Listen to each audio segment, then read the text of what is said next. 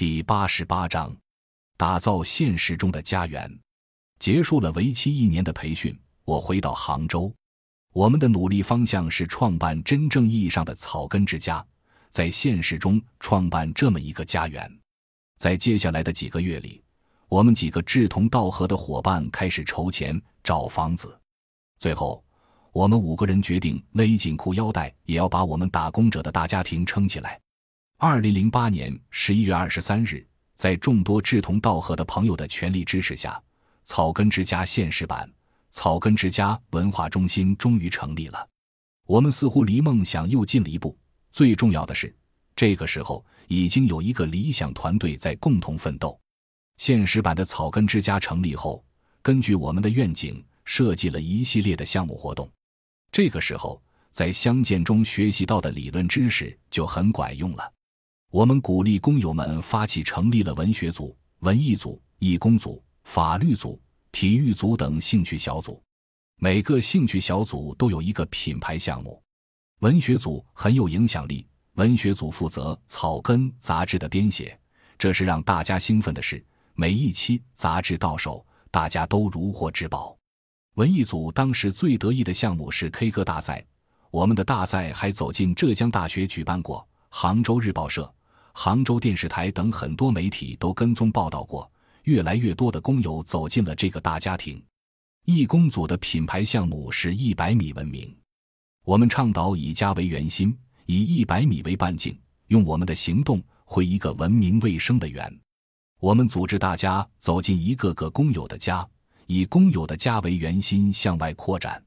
法律组的品牌项目是法律讲堂，这得益于相见中心的支援，给我们派来有法律工作经验的同行来讲课。最有影响力的小组莫过于体育组了。我们把相见中心的优良传统晨跑、潮话传承到工友队伍中来了。当我们迎着朝霞喊出“为工友服务，为理想奋斗”时，心中的理想越来越坚定。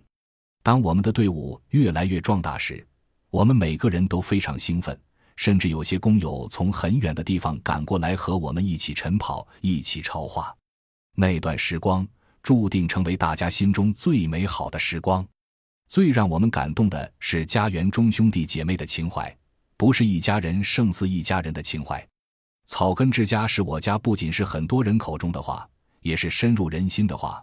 无论哪个兄弟姐妹有困难，大家都会一起帮忙。有时候哪个工友好几天不在家园出现，我们就有人会注意到，就会去打电话联系或者去上门走访。那人可能是感冒或者不舒服，而接到家人的问候电话，或者家人去上门走访，就像亲人来看望一样，很感动。大家印象最深刻的是，还是一个工友患大病的事。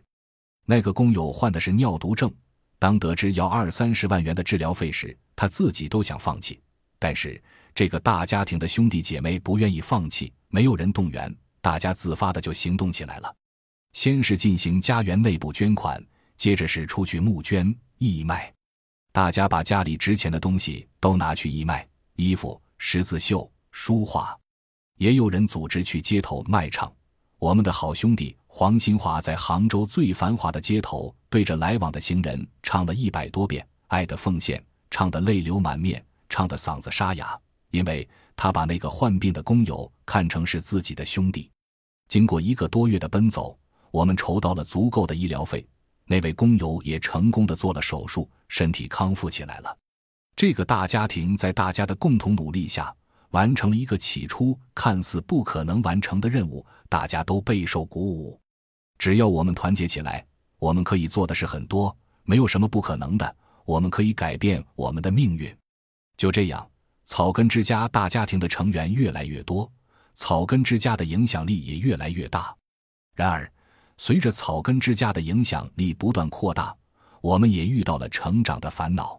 二零一零年四月，新华社一篇农民工组织起来的草根实践的报道引起了中央领导的关注。二零一零年五月，国家民政部、国家信访局、人力资源和社会保障部、全国总工会等部委领导来草根之家调研。调研后，领导们觉得草根之家所做的是很好。但是要规范起来。后来，草根之家就变成了新杭州人志愿者服务站。那段时间，我们的心情是非常复杂、非常难过的。那时也是乡建中心同行，陪着我们一起熬过来的。温老师一直告诫我们，不要有阵地意识，不要去纠结草根之家在不在，而要注重团队在不在、理想在不在、我们所做的事情的价值在不在。慢慢的，我们终于释怀了。用同样的热情面对新杭州人志愿者服务站这个新的平台建设，为更多的工友争取更好的平台，做更多有意义的事。感谢您的收听，本集已经播讲完毕。喜欢请订阅专辑，关注主播主页，更多精彩内容等着你。